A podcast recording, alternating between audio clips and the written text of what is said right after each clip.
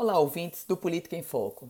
A gente volta a falar hoje sobre as cirurgias eletivas no Rio Grande do Norte.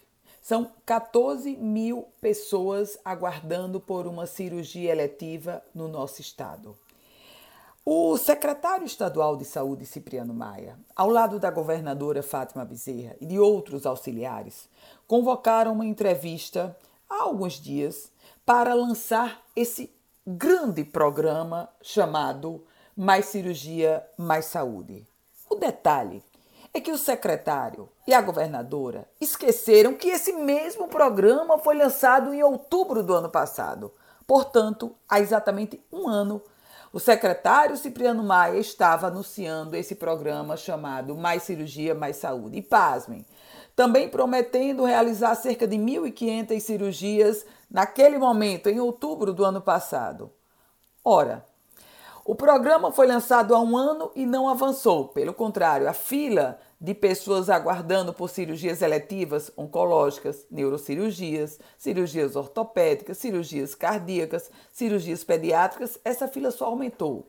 Segundo, o cálculo do Estado chega a 14 mil pessoas. Mas eu tenho a claríssima impressão de que, na verdade, nós estamos diante de um dado, de um número subestimado. Portanto, esse número de 14 mil pessoas é muito maior do que o Estado do Rio Grande do Norte é, divulga. E nesse contexto, lançar novamente, com um tom de notícia positiva, esse programa RN, é, mais cirurgia, mais saúde, em um contexto onde todos os hospitais que prestam serviço ao Sistema Único de Saúde estão parados por falta de pagamento para os próprios hospitais, tem hospital que não recebe há mais de um ano.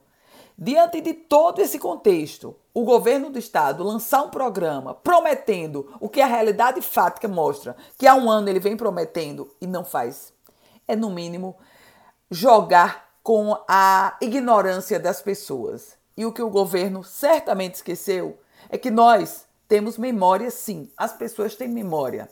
E como o Estado precisa de um programa de cirurgias. Mas tudo que nós estamos contemplando em se tratando de cirurgias eletivas por parte do governo do Estado, infelizmente, é só o aumento dessa fila que, subestimada, chega a 14 mil pessoas.